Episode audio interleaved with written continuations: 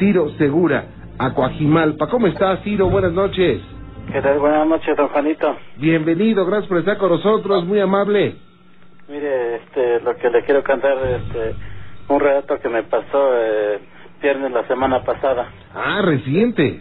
Sí, reciente. Ok. Anteriormente yo me, me había comunicado con usted, tiene como 20 días. Ajá. No sé si se acuerda. Sí, ¿cómo no?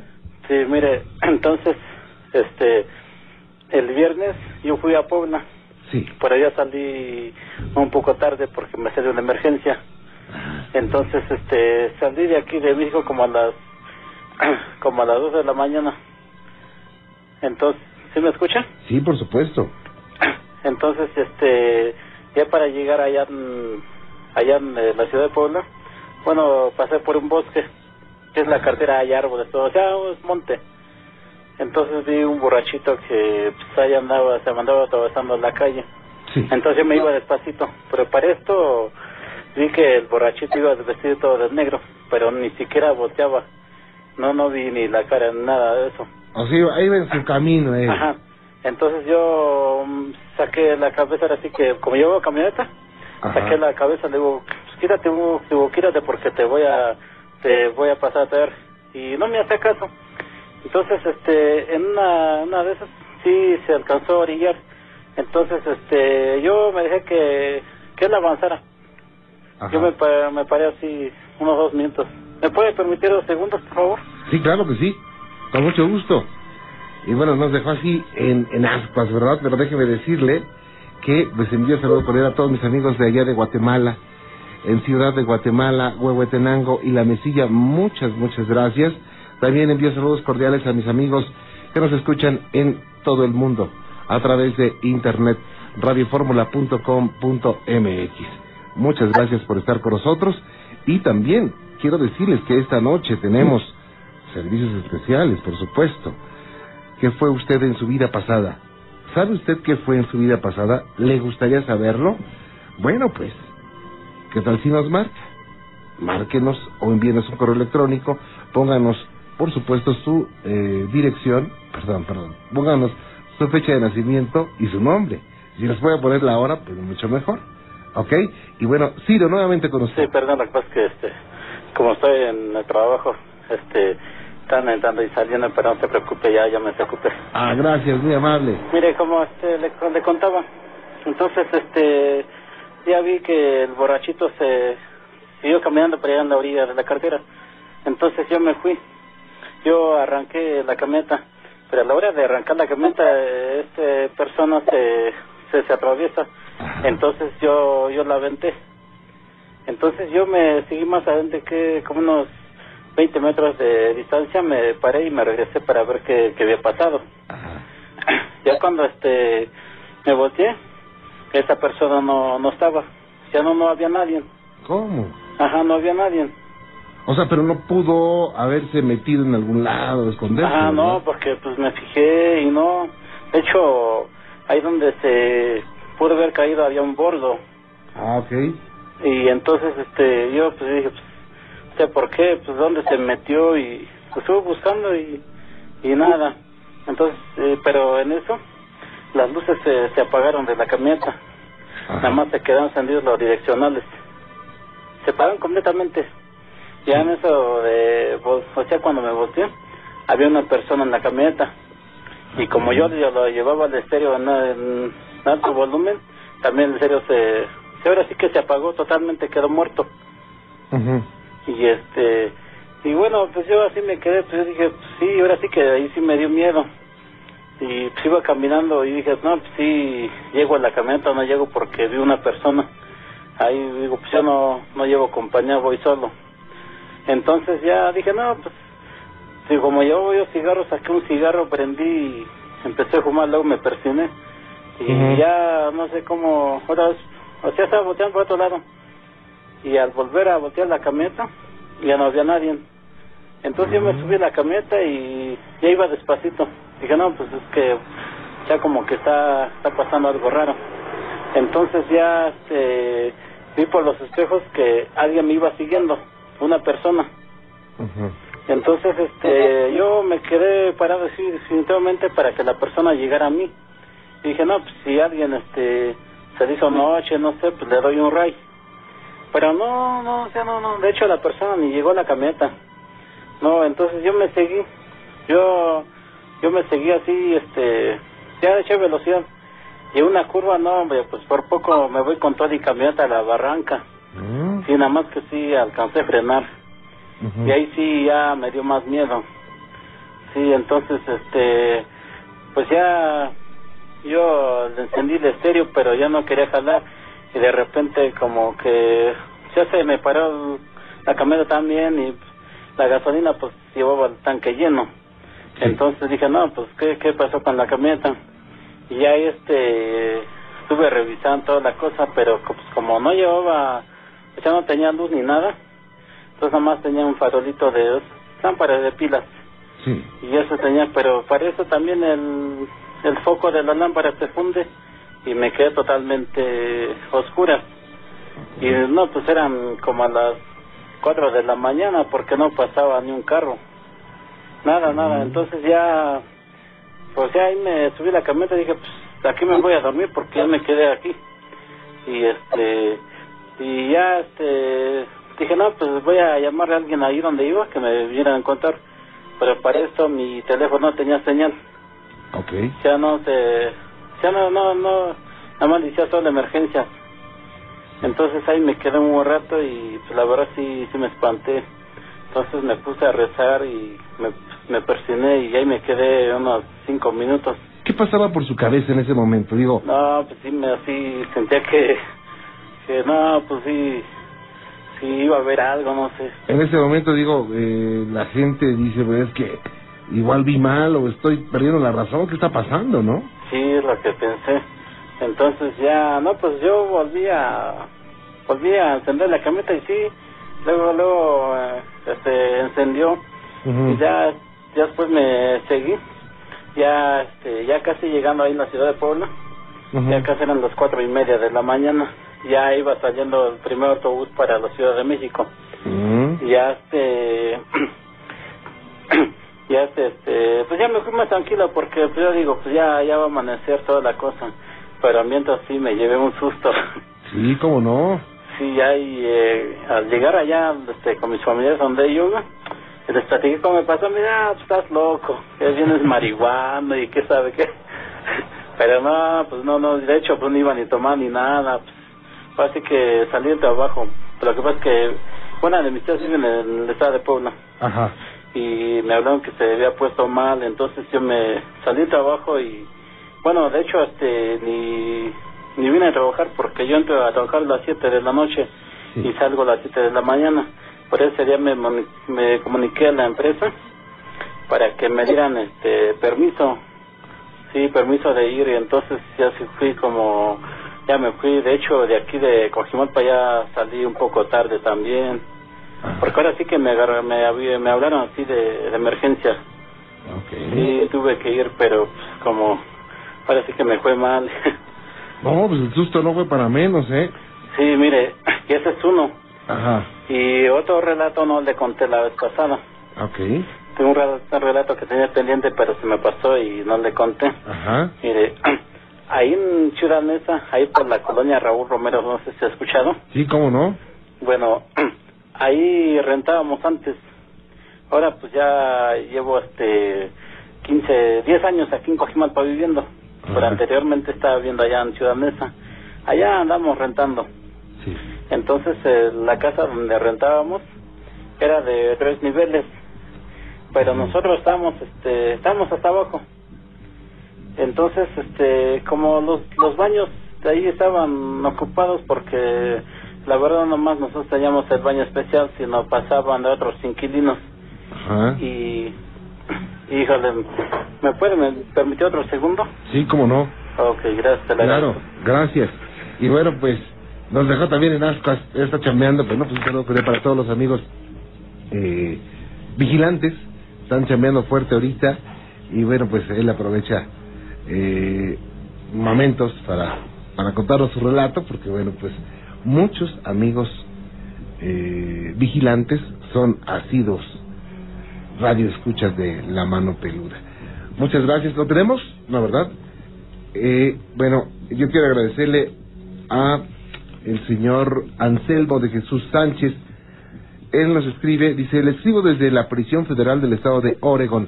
Aquí lo escuchamos en la 880 y somos muchos, ¿eh? Saludo cordial para todos aquellos amigos que están del otro lado. Lamentablemente están con problemitas. Ojalá, ojalá salgan pronto esos problemitas. Eh, digo, nadie es, nadie está autorizado para juzgarlos, ¿no? O sea, eh, ojalá salgan de ese problemita. Estoy aquí por el simple hecho de ser ilegal, fíjese nada más, peor. Ojalá salgan pronto, ¿eh? de verdad. Eh, no piense que soy de lo peor, dice. Pero bueno, a través de estas líneas le voy a contar mi relato. Esto me sucedió en Guajuapan de León, Oaxaca, en 1999, en el mes de octubre. Ese día llegué algo tarde a casa. Bueno, serían las 11 y algo de la noche. Mi mujer se encontraba despierta y tuvimos una pequeña discusión. Y para no hacer más grande problema, me salí de la casa y me fui a, a vagar por la ciudad. Andaba por la colonia Sinaí y miro una casa en obra negra y me dije, aquí tendré que pasar la noche. Me meto y para mi sorpresa me encuentro una cobija y sinceramente no me importó si estaba andrajosa o no. Agarro la cobija, me vuelvo, me envuelvo en el cuerpo con ella y me meto en uno de los cuartos y me acuesto de ladito y así me quedo recostado, bueno, recostado con un por un buen rato pensando en mi problema, así con los ojos abiertos, cuando de repente siendo la presencia de alguien, sentí como que me erizaron los vellos y la piel se me puso de gallina, sentía un escalofrío cuando de repente ese alguien se me avienta, por decirlo así. Yo sentía que alguien me abrazaba fuerte, pero ese alguien se encontraba atrás de mí, quería gritar, pero no podía. Era tal mi miedo, pero a pesar de eso me pongo a rezar el Padre Nuestro. Y como me, me empezó a arreglar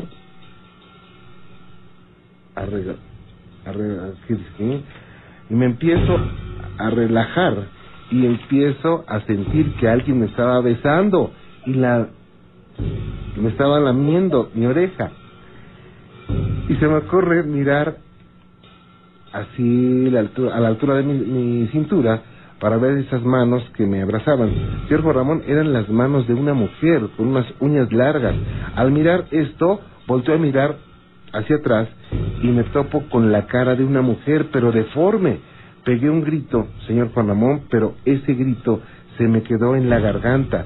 No sé de dónde me salieron fuerzas, pero le dije que me dejara en paz. Yo le había, yo que le había hecho, o qué quería de mí. Bueno, también le dije maldiciones y logré quitármela. Fue cuando miré perfectamente la silueta. Ella flotaba en el aire. Era transparente como un espíritu o como un fantasma. El rostro de esa mujer era horrible. No me decía nada, solo me quería atacar. Y aunque no me lo crea, agarré la cobija y le empecé a tirar cobijazos y se desapareció. Y yo me chispé de ahí y me voy para la colonia. No quise llegar a la casa para evitar broncas. En la colonia también había una casa abandonada. Me metí, me meto, me siento en una esquina de la casa y después de un rato empecé a sentir la presencia de alguien. Digo porque empecé a sentir un escalofrío en mi piel y se me puso de gallina. Y con eso empiezo a escuchar el llanto como el de un bebé recién nacido. Se escuchaba a un latido, a un ladito de mí. Eh, cerré mis ojos y no quise voltear a ver qué era. Solo le pedí a Dios que me ayudara. Y así me agarró el, el nuevo día pidiéndole a Dios. Y lo del llanto, sinceramente, no sé qué haya sido. Pues en ocasiones los gatos suelen llorar como bebés. Bueno, señor Juan Ramón, este es mi relato. Solo se lo he contado a dos personas, pero se burlaron de mí y me dijeron, invita a esa que hace, que hace alucinar, invita a esa que hace alucinar y sinceramente sentí gacho. Bueno, señor Juan Ramón, me gustaría saber por qué la aparición de esa mujer de antemano, muchas gracias. Quisiera que sepa que aquí en la, prisión federal tiene a muchos peludomaníacos que a diario escuchamos su espeluznante programa por la 880, La Campeona. Felicidades a ese hermoso programa. Gracias por haberle dado lectura a mi relato. Anselmo de Jesús. La prisión se llama Sheridan. Gracias y bueno, pues un saludo cordial para Anselmo de Jesús y para todos los los peludomaníacos de allá de la Federal, de la Correccional Federal de allá de Sheridan, en Oregon. Saludo cordial. Ojalá salgan de sus problemitas, hagan mucha oración, equilibren su vida. Yo no sé por qué están ahí. En el caso de, de, Anselmo dice que por ser ilegal, y digo, no lo dudo, porque hay, hay estados de, de la Unión Americana que sí, bueno, hay cada, cada caso que, bueno, échenle muchas ganas, hagan mucha oración, equilibren su vida y pronto, pronto saldrán, pronto saldrán eh, de esa. Primero Dios. Se nos cortó, como yo que estaba chambeando y mejor decidió cortar. Pero bueno, déjeme decirle por otra parte que cuando Antonio regresó a su casa se recostó y comenzó a sentir como si algo le jalara los pies.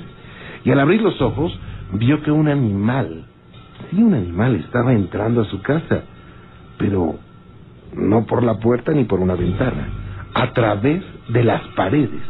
Estos son los archivos secretos de La Mano Peluda.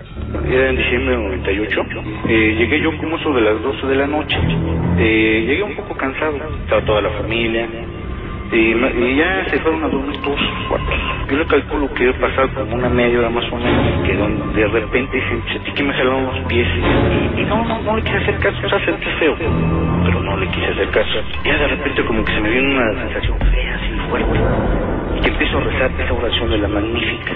Y este, y ya, cuando iba una, una palabra que eh, Arcángel, líbranos de las, de, de, de las garras del demonio, pronuncié esa palabra, ya, ya no pude rezar, se me olvidaron las palabras, ya no pude, y me, se me empezó a adormecer el cuerpo, ya no pude moverme. Entonces, en, ese de repente, eh, de la puerta de la calle, salió una persona, que salió, se traspasó una, algo, algo que traspasó la puerta, y como un animal, como un perro, así pasó, pasó junto de mí, yo estaba de espaldas, pasó junto de mí, yo estaba en el sofá en la sala, y se sentó en el sillón de al lado. Después salió una, se puede decir, persona o no sé qué era, del cuarto donde estaban los papás. Iban caminando hacia mí, yo estaba gritando, estaba yo forcejeando, pero eh, eh, no estaba yo dormido. Cuando ese ser se, eh, digamos, se colocó a un punto de mí, no, yo sentí que ya, ya, ya, ya, ya iba yo a fallecer o me iba a reventar el pecho. Estaba paralizado y cuando se pudo mover, trató de llegar al cuarto de sus papás, situación que logró al arrastrarse por el pasillo. Con dificultad abrió la puerta y al fin recibió la ayuda. Hice yo un esfuerzo, pero infrahumano. Me di la vuelta y a gatas golpeándome, eh, ya prendí la luz. Entonces, al, al momento de prender la luz, se empecé a ver un resto de cosas, de imágenes, todo eso. Y lo raro, lo raro de todo, es de que en la sala está el altar de la Virgen. Está, estaba la Virgen, está la cruz, imágenes religiosas. No fui a gatas allá a golpear la, la puerta del cuarto de mis papás. Y nada me escuchaba. No podía abrir la puerta, no podía agarrar la manija. Sentía que ahí, ahí me iba a quedar. Y todavía sentía la presencia. Entonces ya por fin me, me, me aventé a, la puerta y le rompí la chapa de, de, de, tanta fuerza, de tanta desesperación. Entonces ya fue como prendió este, la luz papá, que me pasaba. No, no podía hablar, estaba verde, exactamente, y con, con los pelos no parados, sino como si me hubieran revolcado. Y me echaron agua bendita. Y ya le dije, ¿quién salió? ¿Quién estaba ahí en la sala? No, no, nadie. No, es que entonces me acaban de espantar porque había una presencia, de un perro, un animal que estaba en el sillón, una, una persona que estaba detrás de mí. Y bueno, pues las madrugadas suelen ser el momento propicio para las manifestaciones fantasmales. Muchas personas afirman que alrededor de las 3 de la mañana, porque se piensa que quienes practican situaciones oscuras a esa hora lo hacen y es cuando se desatan las fuerzas malignas. Sin embargo, el vivir con armonía es una protección de 24 horas, lo que estaba eh, refiriéndole a mi amigo Anselmo y a todos los, los pelodomaníacos de la correccional de allá de Sheridan, en Oregon. El equilibrio es muy importante. ¿Cómo es vivir con equilibrio? Bueno, pues dejar de odiar. No odie usted a nadie, no, no busque el mal ni para usted ni para nadie. Busque las cosas positivas. Cuando llega algo mal, un chisme, una situación como esta, pues evítelas. Son como piedras en el camino que hay que estar saltando. No guarde rencores, eso es muy importante. Viva en paz interna, esto es fundamental. Son los archivos secretos de la mano peluda. Y bueno, le recuerdo, ¿usted, ¿usted cree en la reencarnación? ¿Cree que exista la reencarnación? Bueno, pues mañana, eh, a las 11, 11, 15 de la mañana, en Azteca 13, en Venga la Alegría, le voy a hablar de la reencarnación. ¿Eh? ¿Quiere saberlo? Bueno, pues mañana, en Azteca 13, en Venga la Alegría, la reencarnación. No se lo vaya a perder. Y bueno, tengo mucho más para usted, de verdad mucho. Es la emisión 3746. ¿Y qué tal si se va preparando un cafecito o un tecito, eh? Claro, la estrella siempre será usted, por supuesto. Muchas gracias por estar con nosotros. Y bueno, pues, tenemos mucho para usted. Eh, y bueno, pues vámonos directamente. Jessica. Hola, Jessica. Hola, buenas noches, Juan Ramón. Bienvenida, Jessica. Hola. Oye, estaban gritando, ¿verdad? Espantaron al ingeniero. Sí, es que me da mucha alegría. Me entró mi llamada y soy tu pelu soy maníaca de hueso colorada. De hueso colorado, Jessica. Sí. Oye, qué gusto platicar contigo. Ya ya pasó, este... ¿Ya, ya estás siguiendo la escuela?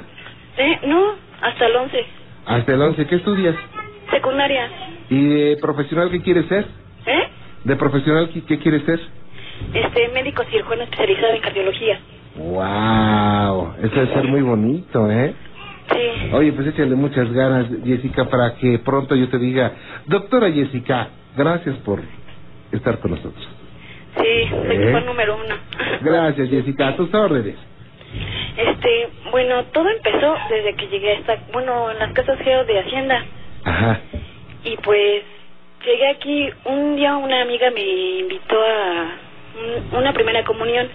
Yo estaba normal y vi como enfrente había una era pastizal de maíz o algo así. Ujú.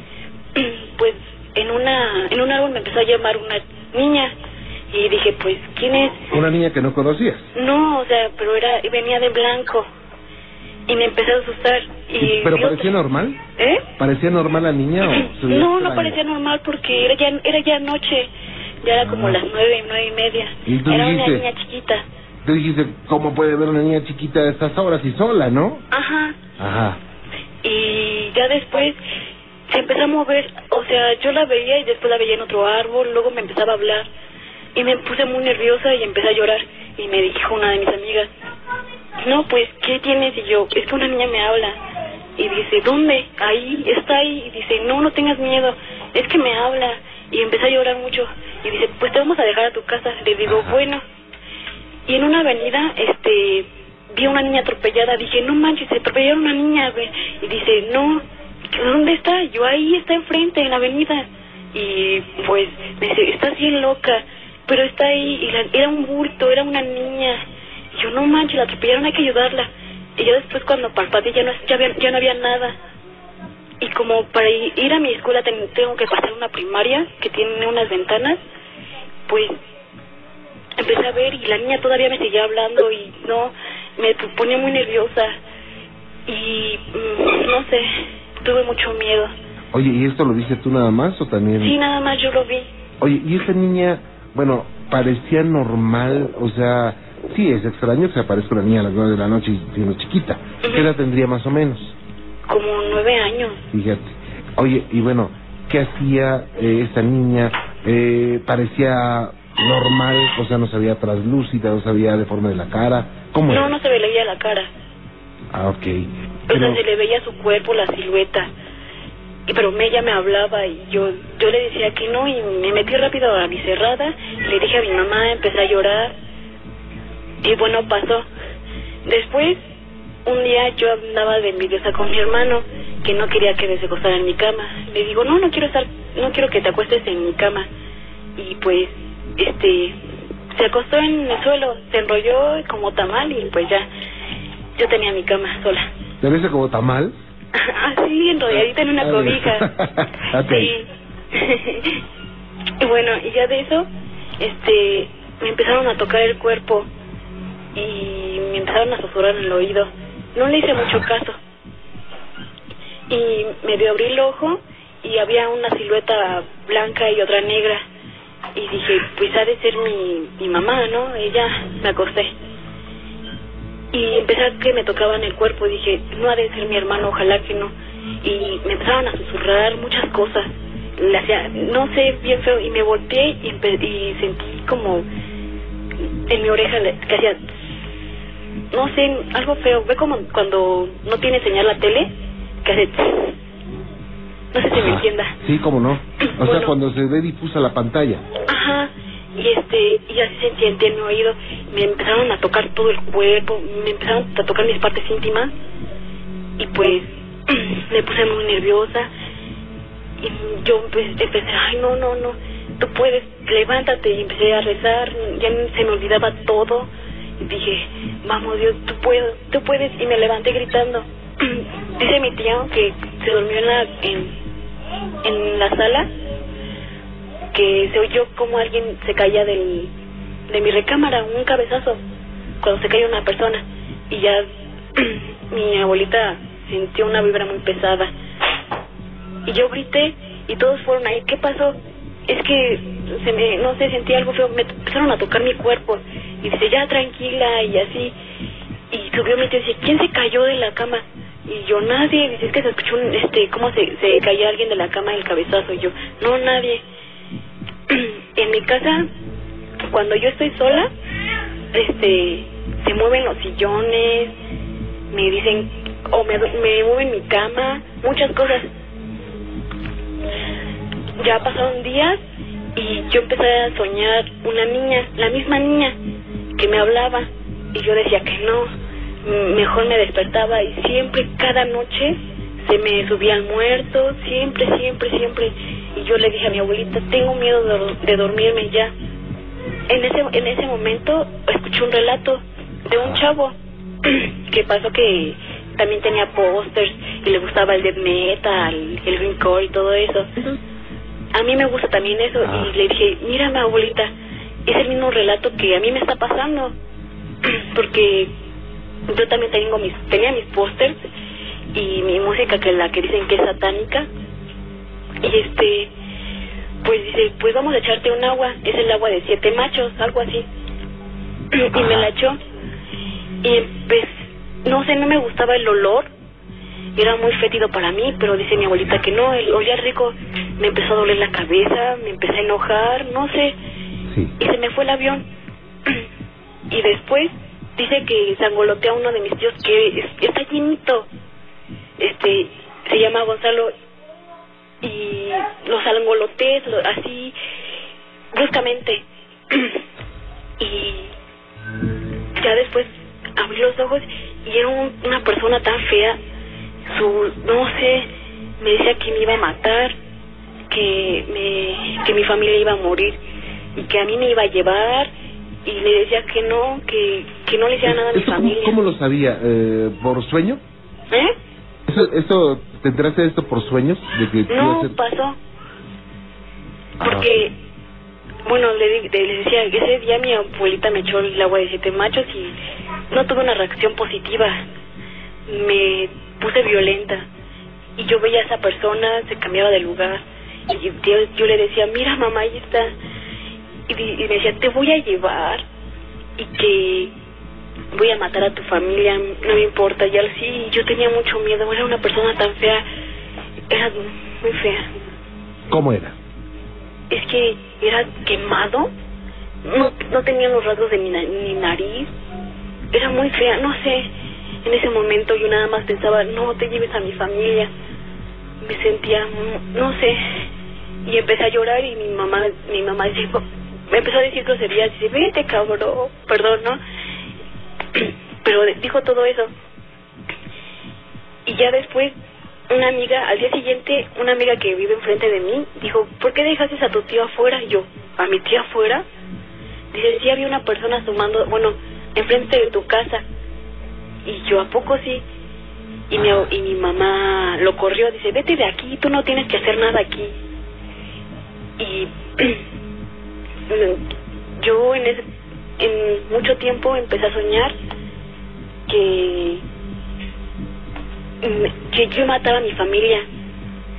Como o sea yo salía del panteón de iglesias pero yo salía así fea. Yo me veía que yo yo yo mataba y los destrozaba. Yo veía no sé toda sádica. No sé los los degollaba. Y siempre siempre se escuchan cosas en mi casa. Me me hablan O sea, te hablan con... Eh, ¿Tú escuchas con los oídos o con la mente? que con los oídos. O sea, sí, que luego estoy abajo, estoy escuchando su programa Ajá. y me, me avienta las cosas. Un día estaba, estaba haciendo mi tarea y estaba escuchando su programa Ajá. Y me aventaron mi libreta y me apagaron, la- o sea, me aventaron también el radio y me apagaron su programa. Yo, ay, y me puse muy nerviosa. Y, pero dije, no voy a tener miedo porque eso es malo. Luego, dice mi mamá, bueno, luego Ajá. hablo raro. Luego algunos no me entienden. ¿Me dejas hacer una pausita rápido? Sí, No te me vayas, ¿eh? sí. Ok, gracias. Por supuesto que queremos escucharlo y bueno, y regresamos con Jessica. Jessica, gracias por esperarme. Sí, Adelante. bueno, y es que ya se me olvidó dónde- dónde iba. Me estaba diciendo que en la noche sentías como que algo en el oído. ah, sí, y este, y luego se posesionan de mí, no sé, siento, siempre me pongo agresiva y mi mamá me echa el agua de siete machos y bueno, no sé si, le voy a comentar, es que tuve mi primer novio y me puso en mi mano 666 ¿Por Me- qué? y me puso misterio de los Satanás o algo así. O sea, ¿te pusiste en la mano eso? No, mi novio. Ah, ok. Y días después me empezó a salir como granitos y se me empezó a quemar esa parte donde me lo había escrito ¿Con qué? ¿Te lo escribió con qué? con pluma. Ah, ok. Y este y se me empezó a hacer así. Y días después me empezaron a pasar, me, me empezó a pasar eso. Yo pienso que es por eso, no sé. ¿Y tu familia qué dice de esto? ¿Eh? ¿Tu familia qué dice? que me, tienen que llevar a un lado que no, no se sabe si, si tengo la capacidad de curar o algo así. ¿Y ¿Tienes qué, perdón? La capacidad de curar Ok. o algo así. O sea, ¿creen que puedas tener capacidad de curar? Ajá. ¿Y tú qué crees? Pues no sé, si es así, pues sí. Yo creo que no, ¿eh? ¿Sabes por qué? Digo, no es el mal plan. Ajá. Pero si tuviera la capacidad de curar, te curabas tú solita para empezar, ¿no? Sí. No, mija, estás chiquita y yo creo que sí tiene mucho que ver. Eh, podría ser que haya algunas eh, energías que andan ahí perturbándote, molestándote. Siento que también hay una dosis de, mm, de sugestión. Eh, yo en lo particular, mija, yo, yo, yo te recomiendo que guardes equilibrio. ¿Tú crees en Dios? Sí. que hagas mucha oración y no no no es bueno que que sientas todo eso todo eso que me dices no no es bueno o sea no debe de ser ves o sea no eres libre verdad Es que también este ayer estaba esperando su llamada ah y estaba planchando el uniforme de mi mamá y se escuchó una voz de un niño que dice, ¿qué? Y yo le dije, mi tía, ¿escuchaste? Y dice, sí. Y me puse muy nerviosa, dije, bueno, pasó. Y siempre, siempre se me sube el muerto y yo... Ah, y ese mismo día mi, mi, tío, mi tío vio una imagen fea en la tele y empezó a sonreír. Bueno, no es lo que me dijeron ellos. ok Y que yo me puse como loca. no estaba viendo algún programa de espectáculos No. Ok, ¿sabes qué, mija? Vamos a hacer una cosa. Te voy a comunicar con Gina y te vamos a hacer unas preguntas. Le voy a pedir al maestro Soham que te haga más preguntas y eh, vamos a ver qué puede pasar. Platicar con tu familia a ver si nos dejan hacer una investigación en tu casa. Ok. Este, Juan Ramón, soy tu fan número uno. Muchas gracias, Jessica. Yo na- bueno, tú naciste cuando yo nací, el 13 de agosto. Tú naciste en el 95 y yo en el 94. Fíjate, Sí. Ay, no, yo desde chiquita te oigo. Y te he seguido a todos lados en galerías, no te pude ver porque me, era otra fecha. Ajá. Era el viernes y yo fui el lunes. Fíjate nada más, pero vas a ver que vamos a tener muchas, muchas... Oye, Ey, y quiero, y, o sea, no sé si ya nos ya a tus contestadoras, pero siempre hablo para registrarme. ah, ok. Y quiero ir en serio. En las otras, de la del bosque, y en la casa, y en esta, y en la de, de la de los magos. Ajá. También quise ir y no, no salí sorteada. Ah, bueno, ahorita te, te registra Gina de una vez, ¿ok? Ah, te paso a mi mamá porque te quiere decir algo. Ok, ¿cómo se llama tu mami? Olivia. Ok. Doña Olivia, ¿cómo está usted? Buenas noches. Buenas noches. Lo que pasa que que no sé, no sé cómo ayudar a mi hija porque luego sí la noto que que se mete mucho en en ahora sí en lo del slim no y todo lo que ya le había dicho que son figuras que son muy feas. Ajá. Y ese día que ella le dice que que le echamos el agua, todo eso, así un agua que le dieron preparada a mi mamá, Ajá. ella se sintió mal, se sintió así como que se posesionó de ella. Y mi hermano pues está está todo está fornido y entonces pues lo sangoloteó, o sea, para que lo haya sangoloteado pues se, se ha de haber posesionado de ella. Ajá. Y después de que pasó todo eso se empezó a oler un olor fétido, así como cañería, como cuando uno pasa un canal, Ajá. todo apestoso y todo. Y pues sí me preocupa mi hija porque no sé cómo ayudarla. Bueno, mire, eh, le, le adelanto, doña Olivia, una posesión demoníaca, afortunadamente, no es tan fácil que se, que se dé. No es tan fácil. Yo siento que por ahí no es. Yo supongo, digo, y todo es una suposición porque lo único que conozco de este asunto es lo que me han platicado hasta ahorita, eh, que haya algo por ahí, que haya alguna energía que anda ahí molestando, y si anda por ahí, es por algo también, porque se ha practicado alguna cosita extraña, porque se han hecho ciertas cos- ciertos rituales, en fin, por alguna causa está ahí. El hecho es que, pues si hay que determinar qué es lo que está pasando y qué es lo que está trayendo esto, y hay que retirarlo. Es muy importante que platique con su hija, que no se meta en, cosas extrañas que pues, pueden traer alguna consecuencia, ¿no? Por ejemplo, lo que me dice del novio que le pone en su mano 666. Bueno, o sea, el hecho es que si yo me pongo 666 en la mano, no pasa nada, ¿no? Pero lo que importa de esto es la intención, ¿por qué se lo puso?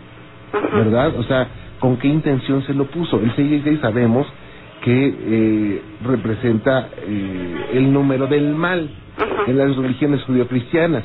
Si se lo puso con esa intención, puede atraer alguna cosa. O sea, no quiero decir que va a venir un diablo y se va a meter a su hija, no.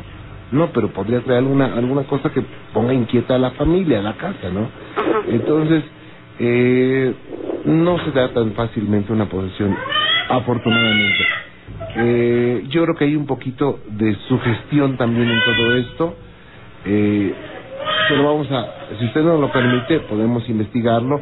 De hecho, le voy a comunicar con Gina y le voy a comunicar con el maestro Eric Sohan para que pues dé algunas, eh, les dé algunos tips para que puedan eh, pues, tener más claro todo esto. ¿Le parece bien, doña Olivia? Ah, claro que sí, porque, bueno, me preocupa mucho mi hija y pues, ella es ahora sí que siempre está pegada escuchando su programa. Muchas gracias. Y pues, me tiene aquí, mamá, márcale. Y dije, bueno, está bien, yo te voy a marcar todos los días. Pero sí, muchas gracias, Juan Ramón. No, de que hay otra cosa muy inter- muy importante, eh, doña Olivia. Yo respeto mucho todas las creencias y todos los cultos eh, y todas las prácticas. Yo las respeto. En algunas podré estar de acuerdo o no, pero yo creo que su hija está muy chiquita como para que alguien le sugiera que tiene dones para curar o algo así. No, no, eh, yo creo que, bueno, a un adolescente cuando se le dice eso, a cualquier adolescente o casi cualquier adolescente, pues imagínense nada más, ¿no? O sea, se siente así como, como con poder, o sea, no, no es bueno que, que ni se lo sugieran ni a ella ni a ninguna jovencita, eh, porque puede entrar alguna, alguna situación mental ahí que podría desviar ciertas cosas, Ujú. ¿ok? Sí, está bien. Eh, y bueno, platique mucho con su hija. tal vez por, al- por curiosidad o por alguna causa de que se le atravesó la situación, estuvo en una práctica de algo, en un ritual de algo. Es importante que, que, que hable bien con su hija y está muy chiquita para todo esto, ¿eh? La verdad, que tendrá? ¿13, 14 años? No, tiene 15 años. 15 años y está muy chiquita. Entonces, este, es muy importante. Eh, hay un libro que, que escribí que se llama La Tabata, una bruja verdadera, y ahí explico todas las situaciones que podrían ocurrirle a jovencitos que quieren o entran en una situación como esta. Entonces, eh, ahí, ahí podría consultarlo, mm, consultarlo también. ¿Tenemos a nuestro Soham? Maestro Soham, ¿cómo está? Buenas noches. De una vez. eh, Muy bien, licenciado, buenas noches. Bienvenido, maestro. Gracias. A doña, doña Olivia aquí eh, en, en la línea y, bueno, está preocupada y queremos saber su opinión, maestro. En un minuto y medio. Bueno, sí, este, me parece muy importante lo que están comentando, licenciado. Eh, la edad de la nenita es todavía es muy joven eh, para estar pensando en algunas de estas cuestiones en las que se podría meter en algún tipo de problema. Eh, es importante no el 666, eh, no que le digan que puede curar, en fin, todo ese tipo de cuestiones que vienen aliadas siempre eh, cuando nosotros desconocemos algún medio como es el espiritual y podemos pensar que esto es algo maravilloso que puede suceder. Sí es maravilloso, pero hay que hacerlo con mucho tiempo, con conocimiento, con guía, pero no a esa edad. Es demasiado joven. Puede empezar a estudiar, puede empezar a aprender, pero no involucrarse ni incursionar. Entonces, con lo que está pasando, con lo que dice que le pasa, que la toman, que es una posesión, eh, tal vez no sea una posesión, pero podría estar en camino de. Entonces es muy importante tomar las precauciones debidas, como son la dirección, la información y todo lo que sea necesario. Ok, doña Olivia, ¿tiene dónde anotar? Ujú, Permítame, ahorita ya me voy por una pluma. Ok, gracias. Y bueno, eso es el consejo para todos las- los, los jóvenes y todas las personas que quieren incursionar en esto. Es algo con, que hay que hacerlo con mucho cuidado. ¿La tenemos, doña Olivia? A ver, ¿sí? Ok, maestro Soham. Sí, eh, le voy a dar un número telefónico para que me llame, es en la Ciudad de México, Ujú. es 5739 5739 0634. 5739 0634. Voy a hacer una pausa y regreso. Por supuesto que queremos escucharlo. Gracias por continuar con nosotros. Gracias por anexarse a nuestra transmisión, a la emisión 3746. Muchas gracias, amigos que nos escuchan en cualquier parte de la República Mexicana, a través de la primera cadena nacional Radio Fórmula. Amigos que nos escuchan en cualquier parte de los Estados Unidos, a través de Radio Fórmula Network a todos los amigos que nos escuchan en Guatemala, ciudad de Guatemala, Huehuetenango y La Mesilla. Gracias a todos los amigos que nos escuchan en el Distrito Federal y área conurbada a través de 970 AM y 104.1 FM. A todos los amigos que nos escuchan en cualquier parte del mundo a través de internet, radioformula.com.mx. Dice Azucena, Juan Ramón, te saludo desde Guatemala, felicitaciones por tu programa. Fíjate que hoy que quería bajar el podcast, no he podido porque no encuentra la fuente. No sé si serían hasta amables de solucionar el problema. Gracias. Gracias, Azucena, por informarnos esto. Eh, vamos a decirle a Samuel que, que no pudo bajar el podcast. Eh, digo, no sé si está esté mal. Ahorita lo revisamos. Ahorita lo checamos. Ahorita lo checamos. Eh, Maestro Soham lo tengo, ¿verdad? Sí, licenciado. Gracias. De- por poco y nos atrapa la, la computadora hechizada. Así es. Bueno, estábamos platicando antes de que fuéramos al corte con eh, doña Olivia. Eh, un consejo para todos los, los, los jóvenes, maestros Ojam, sobre todo en estos tiempos, que bueno, ya hay mucha más apertura de conocimientos, de más apertura de, de información, quiero decir, a través de Internet, a través de canales de cable. Eh, aunque haya nuevos inventos de comunicación, las situaciones espirituales siguen siendo las mismas que desde de tiempos ancestrales. Hay que tener respeto y hay que tener cuidado con todo esto. Sí, definitivamente. eh, es un mundo fascinante. Eh, actualmente podemos encontrar información en todas partes, eh, en las cafeterías donde venden libros, en las librerías. ¿Y sabe qué, maestro? Perdón que Sí. lo lo interrumpa. En muchas ocasiones, en muchísimas, la información es errónea en Internet. O sea, muchas personas creen que porque lo dice el Internet es verdad y no es cierto. Yo me he encontrado con cada cosa que incluso eh, a los jóvenes o a quien lo lee, pues lo compromete, ¿no? Porque los invitan a hacer cierto ritual para esto, cierto ritual para aquello, y no. Sí, definitivamente. eh, El hecho de encontrar algo en Internet no nos garantiza que sea real o que no tenga ninguna tendencia. Vamos a recordar que en Internet yo puedo generar mi página y yo subo lo que yo quiera, o lo que yo entienda, o lo que yo pretenda. Eh, pero sí hay manera de ver, eh, como cuando se ve un médico, se ve un médico y se busca una segunda y una tercera opinión. Hay páginas en Internet que son serias, enciclopedias donde podemos sacar información, donde podemos corroborar, en fin, pero aún así es delicado. Eh, eh, podemos encontrar música, podemos encontrar símbolos, podemos encontrar muchas cosas que generan con el simple hecho del sonido o de la figura misma, generan determinada característica energética que puede desatar en un momento dado algunas cuestiones que no son convenientes. Entonces sí es importante tomar en serio, no irnos al lado del drama y decir no vayan a tocar, no vayan a hacer. No, pueden hacerlo con guía, con conocimiento, con responsabilidad. Recuerden ustedes que es algo que no vemos, que no sentimos, pero que existe. Entonces debemos de tenerle mucho respeto y si realmente deseamos incursionar en esto o saber si tenemos alguna facultad o podemos tener algún tipo de poder, que esto es muy frecuente entre los jóvenes, vamos a determinar primero qué es un poder y la responsabilidad que esto representa. Entonces, sí recomiendo yo, eh, siempre lo hemos hecho en el programa, eh, que tengan mucha precaución, que busquen una guía, que estudien, que aprendan. Eh, esa es la mejor manera, licenciado, y eso no tiene ningún riesgo en absoluto. Claro, por supuesto, y digo, no sé, no sé si fui muy eh, directo con, con Jessica, con quien estábamos platicando, eh, que me decía, es que me dicen que yo tengo facultad de curar. Eso es, para una jovencita es eh, algo muy, muy, muy fuerte porque si se la cree, eh, puede tener consecuencias. Y pues yo le digo, ¿sabes qué? Si, pudieras curarte, curabas tú misma de, todo lo que está pasando. Esto tiene una lógica, o sea, a veces las personas eh, piensan que como son cosas eh, no tangibles, eh, no tienen lógica y por supuesto tienen una lógica como la de nosotros, maestro. O sea, si se manifiesta algo en una casa, en un lugar es por algo, no porque pasó el fantasma, pasó el ser de oscuridad y dijo, ah, esta casa me gusta y esta familia también para espantarlos. No, por algo pasan.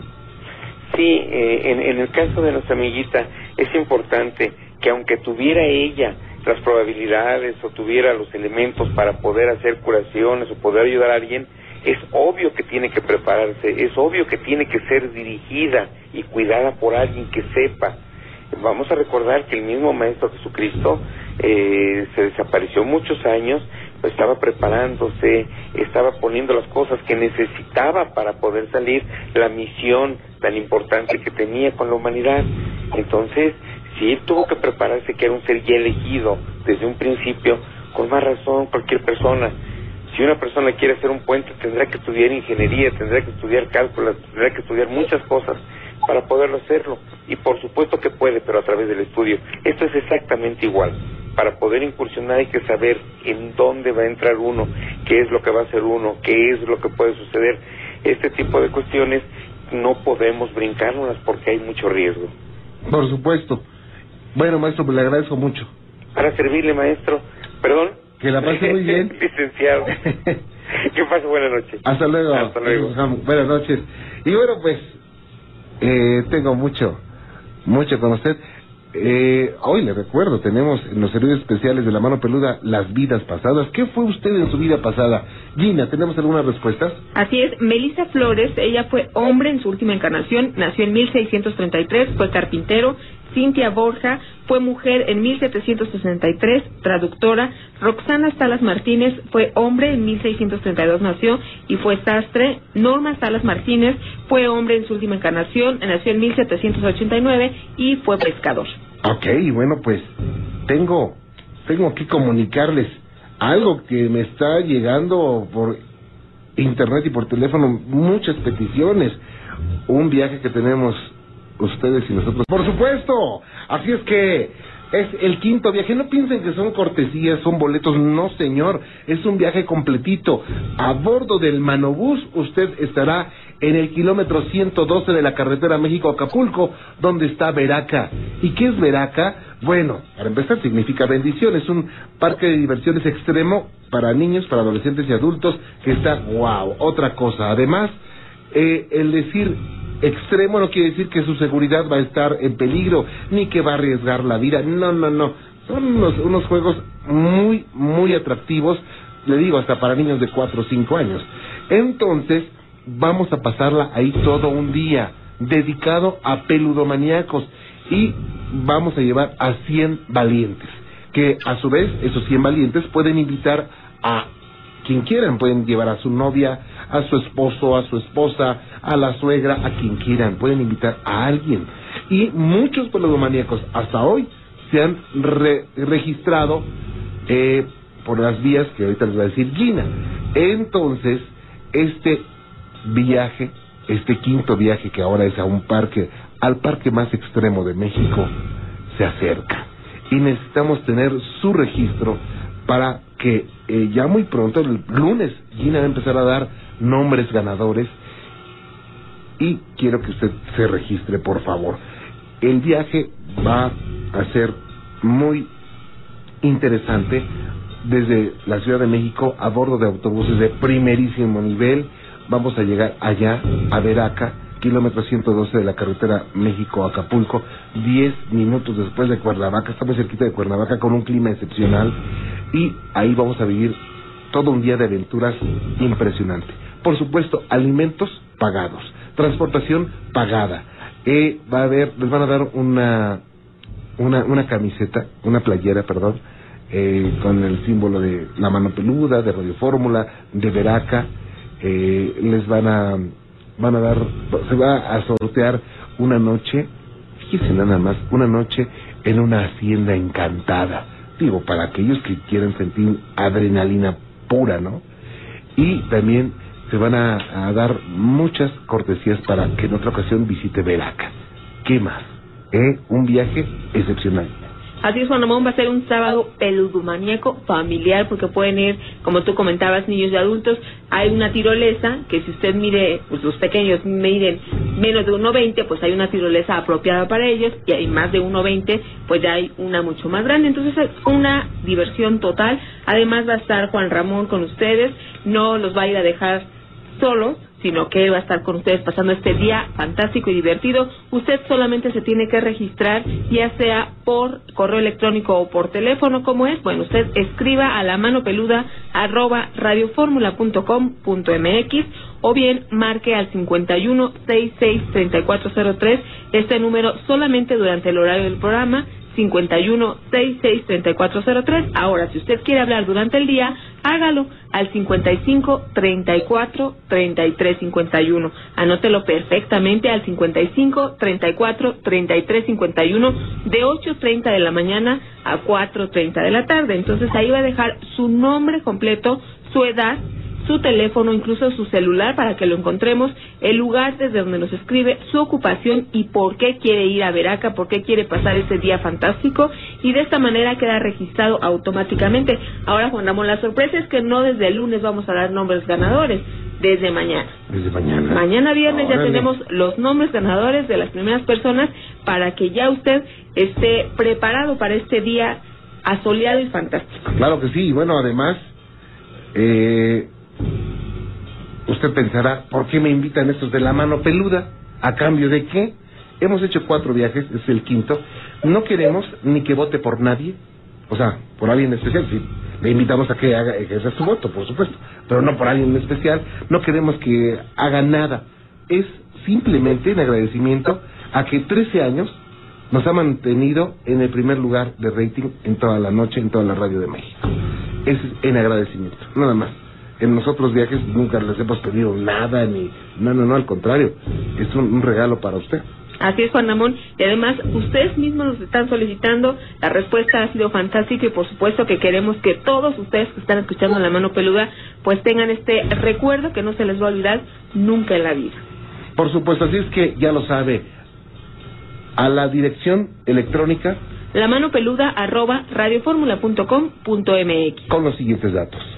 Nombre, teléfono, edad, el lugar de donde nos escribe, su ocupación y por qué quiere ir a Veracruz. O también lo puede hacer por teléfono. Así es, al 51 66 3403 en el horario del programa y al 55 34 33 51 de 8.30 de la mañana a 4.30 de la tarde. Los datos que usted ponga no tienen nada que ver para que usted sea seleccionado, esto la máquina lo va a estar dando eh, va a estar arrojando estos resultados de acuerdo a si están llenos todos estos rubros. Entonces son seis que usted tiene que llenar y, por ejemplo, han dicho que quieren ir porque no tuvieron luna de miel y que quieren allá pasar su, su día formidable e inolvidable para toda la vida. han dicho que ¿eh? porque no pueden, no han conocido un lugar con estas características. Lo que usted sienta desde dentro de su corazón, eso pone y de esta manera ya está registrado. Ok, bueno, pues eh, ya lo sabe, lo esperamos, esperamos su, su registro, por supuesto, y queremos que vaya a este quinto viaje, que bueno, yo no sé el sexto viaje a dónde va a ser, pero el quinto ya está aquí y queremos que usted, por supuesto, nos acompañe a Veraca, un lugar excepcional. Y hay una otra cosa importante, si ganó el ganó la mamá y el hijo, o la mamá quiere llevar al hijo, pues si oye el papá y quiere ir también el otro hijo, los demás hijos, bueno, eh, ya hablé con los señores de Veraca, pueden llevar a más familiares y a ellos les van a cobrar, les van a hacer el 2 por 1 Fíjese nada más, el 2 por 1 de las entradas. O sea, para que la, el resto de la familia, pues adelante, ¿no? Así es. Entonces usted ya por favor regístrese porque después se va a perder esta oportunidad y estos viajes se ponen cada vez mejor porque pues ya estamos llegando al número 14, los 14 años de la mano peluda, entonces usted 14 contribuya. Ya estamos en, en mayo, falta muy poquito para que la mano peluda cumpla sus 14 años y nos hemos pasado todo un año festejando porque 13 es un año importante para la mano peluda, es un número cabalístico y usted ha formado parte de todas estas emisiones. Claro que sí. Muchas gracias, Gina. Y bueno, pues tenemos mucho para usted. Vámonos con César a la delegación Miguel Hidalgo. César, ¿cómo estás? Buenas noches. Buenas noches. Bienvenido, gracias por estar con nosotros, César. Muchas gracias. A Eh, tus órdenes. Estoy en una situación tensa. La verdad es que en estos momentos estoy bastante espantado. ¿Por qué? ¿Qué pasó? En estos momentos tengo a mi amigo encerrado. Eh, lo tengo encerrado en su cuarto. A duras penas lo puedo meter. Ah, háblame más fuerte, César. Eh, Tienes a tu amigo encerrado, ¿por qué? Todo esto empieza ayer. Ajá. Teníamos una reunión de amigos en una casa que tenemos cerca de la escuela, ya que vivíamos muy lejos de la universidad. Sí. Vino una amiga que juega mucho con cosas del diablo y cosas por el estilo. La verdad es que nosotros dos no creemos en nada de Ok. Total que nos retó a jugar Ouija y pues nosotros al no creer, al creerlo una niñería, pues nos, nos metimos a jugar, no tuvimos ningún problema. Sí. Eh, mi cuate, se llama Jorge, se estuvo hablando, pues no se estuvo desafiando mucho al, al jueguito este, Sí. estuvo soltando insultos, etcétera, pues. Eh, Hoy en la mañana se despertó con fiebre y bueno, con esto de la, de la influenza pues ya no sabíamos ni qué pensar. Claro. Total que ahorita íbamos a empezar exámenes finales, entonces yo no podía faltar a la escuela. Le marqué a su mamá, lo malo es que sus padres viven en Guadalajara, entonces iban a mandar a un familiar para que lo para que lo cuidara porque se sentía muy mal y él no quiso de plano ir a la escuela. Sí. Hoy que regresé, la casa estaba hecha un desastre. Tenemos un par de crucifijos que me regaló mi mamá, él los rompió. Eh, igual unas pinturas que teníamos de la última cena, cualquier cosa que encontró religiosa la destrozó. La, ca- la casa yo la encontré pies arriba, o sea, de verdad, un desorden. ¿Qué edad tiene? 21 años. Ok. Y obviamente de- dijiste, ¿qué pasó aquí? Empezaste a Sí, o indagar. sea, yo, la verdad, no, no me la. Yo pensé que, que habían entrado a robar algo por el estilo y me preocupé porque mi, mi, mi amigo pues, no estaba en condiciones, pues, o sea, ni siquiera se pudo levantar en la mañana. Ok. Hasta que empecé a escuchar gritos.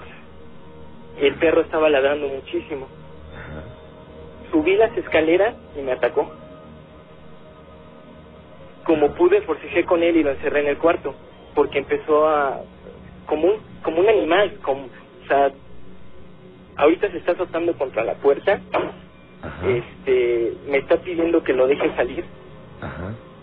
Eh, yo, yo no tengo aquí más de, de dos horas, ¿Sí? pero no sé qué hacer. La verdad es que estoy aterrado porque eh, primero empezó con eso. Ahorita, por más que le hablo, no me contesta. ¿Cómo se llama?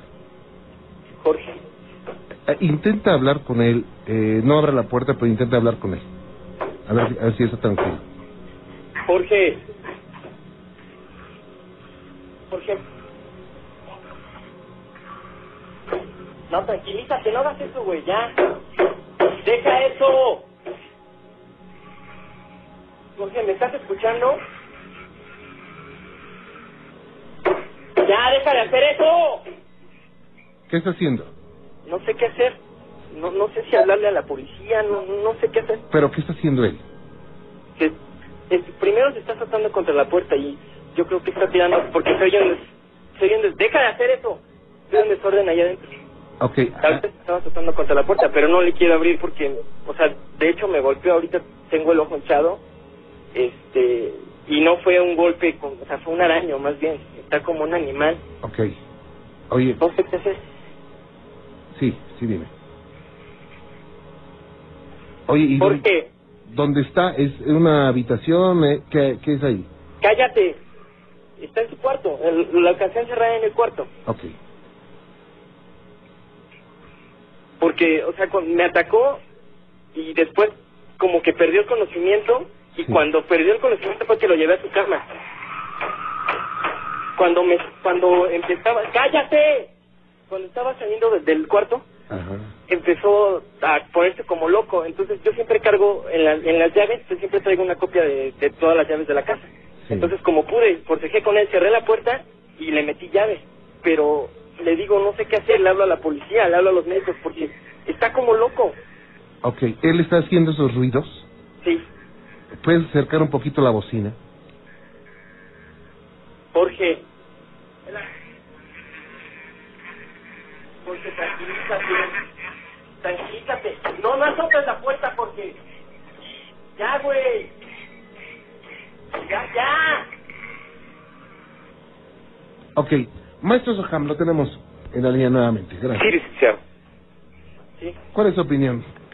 Bueno, eh, con lo que nos está comentando nuestro amigo, yo creo que lo más importante ahorita, antes de que se vaya a hacer daño mismo, pues es que eh, le hable a los paramédicos o le hable a la policía para que puedan atenderlo. Le pueden dar un sedante y pueden tranquilizarlo. Una vez que esté en condiciones y ya con tiempo, se puede atender y ver si lo que tiene es espiritual o tiene algún otro tipo de, de trastorno. Pero sí sería muy conveniente ayudarlo para que no se vaya a lastimar. Ok. Ok, eh, Está César. poniendo mucho más violento. Desde que empezó la llamada se puso muchísimo más violento. Bien. Eh, ¿Por qué no hablas a, a los servicios de emergencia de una vez?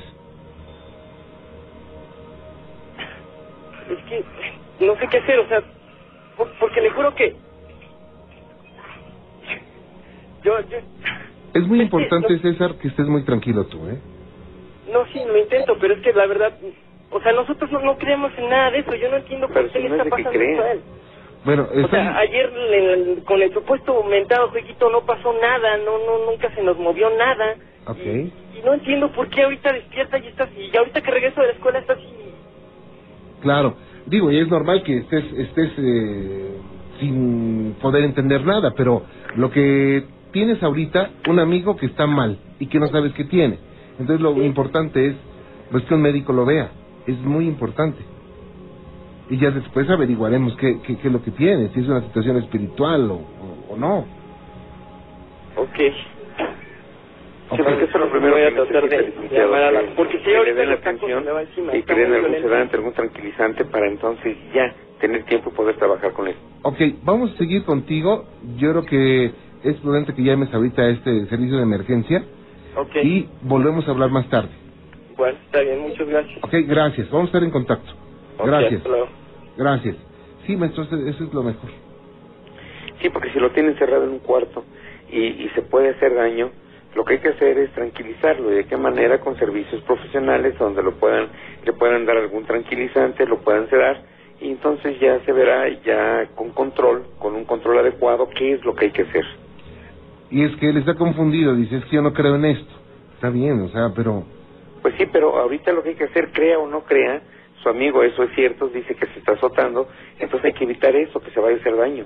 Claro, y me sacó, me, me, me, impresionó, maestro, que, que el ruido que estaba haciendo, ¿eh? Sí, se, se oía extraño. Y digo, extraño. un tanto característico a otros casos que hemos visto. Sí, eh, y uno más de la Ouija, licenciado. Eh, la Ouija es un factor de riesgo, pero no vale la pena correrlo, porque en ocasiones se llevan sorpresas. Es una caja de Pandora. Nunca se sabe realmente lo que pudiera suceder, ni las características de la gente que juega, ni qué ni qué compromisos tienen, ni qué sensibilidad tienen. Entonces, a veces es una verdadera caja de Pandora. Nunca sabemos lo que pueda suceder. Claro, y lo que le decíamos a los jóvenes, que mejor no hay que meterse en cosas que no conozcamos. Claro. ¿Se crea o no se crea? Sí, porque eso es lo de menos. Él dice que no cree, pero tiene ahorita una situación que no sabe cómo controlar. Claro, vamos a establecer contacto con él más tarde. Claro que Vamos sí, a ver si ya llegaron los servicios de emergencia y qué le dicen. Supongo que le van a eh, suministrar algún tranquilizante. Vamos a estar más eh, informados al rato, maestro. Claro que sí, licenciado. Gracias. Gracias por continuar con nosotros, por supuesto, en la mano peluda la estrella siempre será usted. Eh, vamos a, a seguir eh, eh, pegados con el asunto de César. Vamos a ver qué, qué está ocurriendo, vamos a darle tiempo para que lleguen los servicios de emergencia y digo, pues, el amigo no se esté lastimando, si es que se está lastimando, tenga lo que tenga, o sea, no sabemos que, que pueda ocurrir, puede ser desde una situación puramente de trastorno, una situación mental, puede ser, no sé, pueden ser mil cosas. Él piensa que puede ser a consecuencia de, de la Ouija. Él no cree en, que pueda tener consecuencias la, la Ouija, César. Bueno, pues lo importante es, la prioridad es que hay que evitar que este joven se siga lastimando y ya después se sabrá qué, qué es lo que ocurre. Al rato establecemos contacto con, con César nuevamente y bueno, mientras tanto déjeme decirle que eh, otra situación interesante es la que vio Luis. Cuando regresó temprano de su trabajo y desde que entró a la casa sintió algo muy extraño. Se disponía a almorzar cuando su perro comenzó a moverse completamente alertado, como si estuviera entrando un extraño.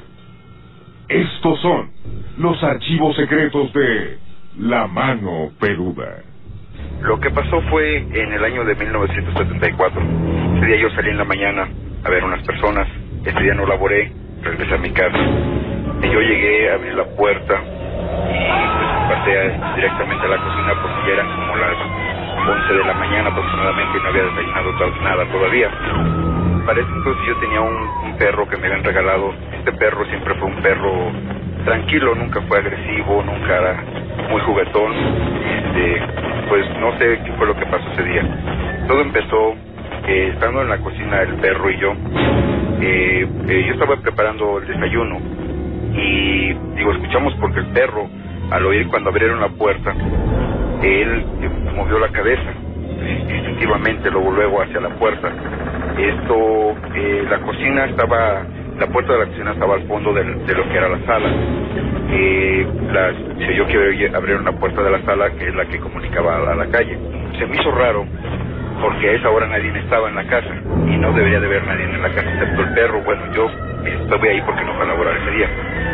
Eh, lo más curioso de todo fue que el perro, al, caminar unos pasos y que al ver hacia la puerta, pero para antes, antes de esto, cuando se oyó que abrieron la puerta, se oyeron como unos cinco o seis pasos en, en el piso. El piso también es de madera. Es como si una persona entrara con botas. Entonces el perro se deja ir a atacar a eso, a esa persona. Pero la sorpresa que me llevé fue, yo me asusté porque pensé que alguna persona había entrado a robar al sitio. Entonces, este, pues mientras el perro ladraba y estaba atacando a esa persona, yo corrí a buscar con qué defenderme. Tomé un tubo y un cuchillo que había en la cocina, pero yo al asomarme no era nadie. El perro estaba fuera de control. Soltaba mordiscos y atacaba al aire como si alguien lo estuviera provocando. Cada vez se ponía más agresivo y agitado. De donde yo estaba hacia, hacia, hacia donde el perro estaba atacando, que estaba oscuro, había una ventana solamente, pero no entraba suficiente luz porque el sol daba de un lado hacia un lado de la ventana. Cuando yo me fui acercando para ver qué pasaba, el perro solamente mordía el, hacia- al viento. No había nadie. Entonces, el, cuando yo vi esto, El perro era, eh, haga de cuenta cuando, cuando una persona pasa en bicicleta o va caminando y se avienta un perro, usted hace la pinta de golpearlo de una patada, entonces el perro retrocede. El perro hacía lo mismo. Lo, lo que más raro es que este perro nunca atacaba a nadie. Eso fue lo que se me hizo raro. O sea, a pesar de que llegaba gente desconocida, nunca les hacía nada. No les ladraba, no... Era un perro muy juguetón. Ese día me asusté por eso que le estoy diciendo. Ahora, cuando yo me acerco a ver quién era la persona o quién era la persona, el perro seguía ladrando y mordiendo, pero solamente mordía este el, el aire. No había ninguna persona. Y así se fue desde la puerta hasta un rincón. Retrocedía y atacaba, retrocedía y atacaba, pero no era nadie. En ese entonces yo tenía como 17 años y hasta la fecha tengo 41 y no se me olvidaron. Se dice que el perro es el mejor amigo del hombre, pero, pero también se dice que los animales tienen otros sentidos desarrollados, otros sentidos que les permite la percepción de ciertas cosas del mundo sobrenatural.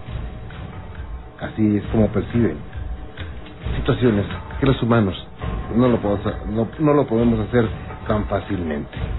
Somos archivos secretos de la mano peluda.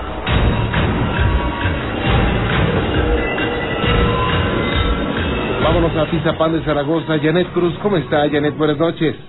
Hola, buenas noches. Muy bien. Bienvenida, gracias por estar con nosotros, Janet. Sí, gracias. A tus Bueno, yo te quería explicar mi relato. Ajá. Eso sucedió el jueves santo, que nosotros nos fuimos a, a Guanajuato Sí. este, a ver eh, a una de las de mi novio. Sí. Resulta que este pueblito está mucho una leyenda de unas señoritas que eran dueñas de una hacienda. Ajá. Se llama La Suiza. Es una hacienda muy, muy grande. ¿Se llama cómo? La Suiza, Ah, ok. sí. Y eran dos señoritas que tenían pues mucho, mucho dinero. Ajá. Entonces, casualmente, un día las aparecen muertas, sin saber cuál era el caso. Sí. Entonces, este, le digo, fuimos a visitar a unos tíos de mi novio. Y mi novio es de esas personas que no cree así fantasmas ni nada. Sí. Entonces, este, pues resulta que llegamos ese día, venimos en- sobre la carretera y, y se aparece una señora, ya entrando al pueblito, se aparece una señora, se cruza la calle. Entonces mi novio frena y pues se baja y se asoma y dice, es que ¿dónde está? Y le digo, es que le ibas a atropellar, o sea, fíjate, mi amor es que apareció de repente, le digo, pues es que fíjate, o sea, revisa si no se fue a algún lado, si no le pasó nada.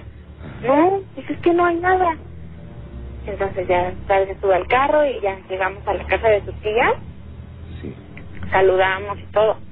Entonces nos, nos sientan en la sala y, y le platica a su tía sobre lo que había pasado.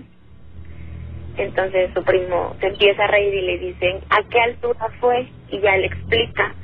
Dice, no, dice, que eso es lo que pasa. Si tú la viste, dice, supuestamente se dice que el que la vea es el que la tiene que llevar a, al pie del altar de la iglesia y que él va a ser ahora sí que el afortunado de quedarse con todo lo que ellas eran dueñas.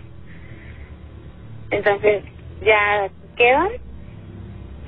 Ese mismo día en la noche yo me quedo con, con una de sus primas platicando y dicen ellos, no, pues vamos a ir a caminar un rato, ahorita regresamos.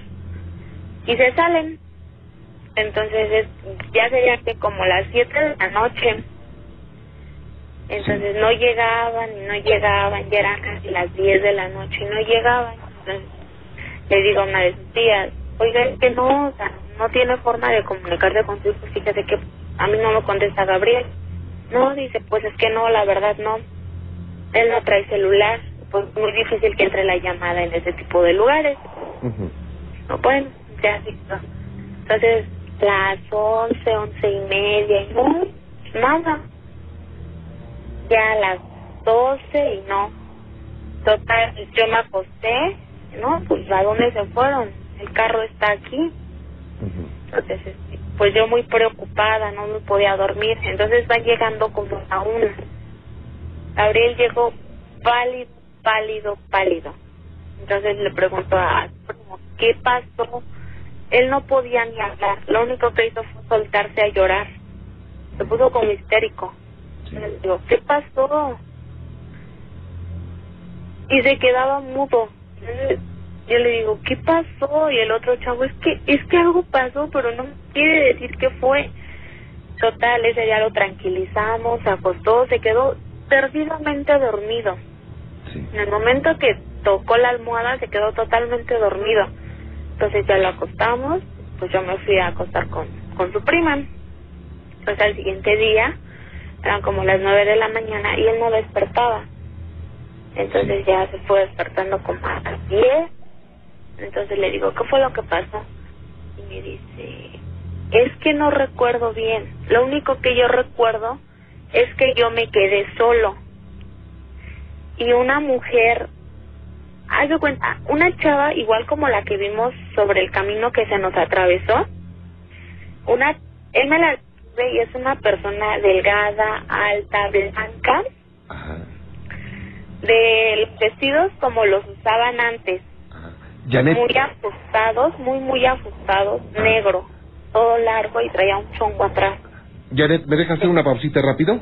Sí, claro. No te me vayas, permíteme un segundito. Reg- Por supuesto, solo para valientes. Y bueno, regresamos, tenemos mucho más para usted. Regresamos con Janet. Janet, nuevamente contigo, gracias. Sí, muchas gracias. Así es que Entonces, eh, eh, era una mujer vestida como se vestían antiguamente.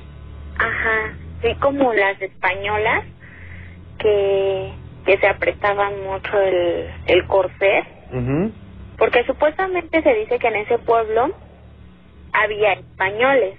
Ok. Entonces, le seguía contando. Entonces, él me la dice, es la misma mujer que vimos cuando se nos atravesó, la misma. Pero es que es algo ilógico. Y dice, pero es que es la misma, o sea, yo te juro que es la misma. Entonces, se vuelve a poner histérico y me vuelve a decir, yo me quedé solo, pero no recuerdo por qué razón me quedé solo.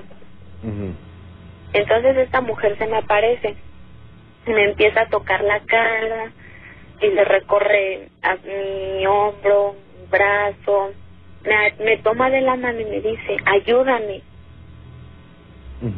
Entonces me pide que la lleve cargando hasta el pie del altar de la iglesia. Entonces yo la cargo y la llevo. Sí. La iglesia estaba abierta, me cae raro porque ya era muy noche y la iglesia estaba abierta. De hecho, todos los santos estaban ya tapados, todo. Entonces yo la dejo y yo me volteo. Dice, para eso, antes de que yo la cargara, ella me dijo, pero por favor, una vez que me hayas dejado, no voltees a verme. Es lo único que te pido y tú vas a ser dueño de todas, ahora sí que de toda mi fortuna. Dice, pero yo necesito que tú me ayudes, no voltees. Entonces mi novio, para esto resulta que él empieza a oír muchos ruidos raros. Como cuando, dice que como cuando un toro está enojado. Ok.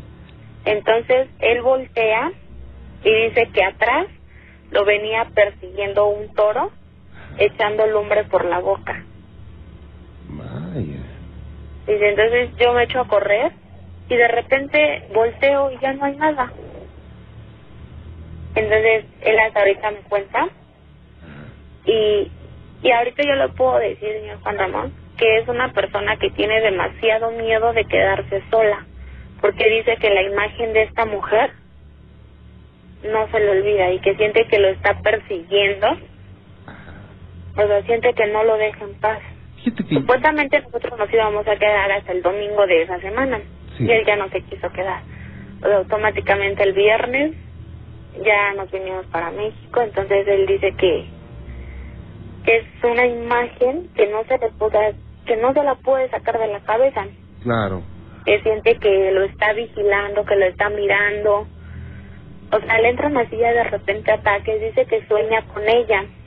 Entonces, mi mamá es igual de Guanajuato y su mamá de él también es de Guanajuato. Y sí, las dos dicen que, que sí han llegado a oír sobre, sobre esta hacienda, que pues sí pasan Cosas ese tipo de cosas. Fíjate que yo eh, particularmente no pienso que este ser lo siga.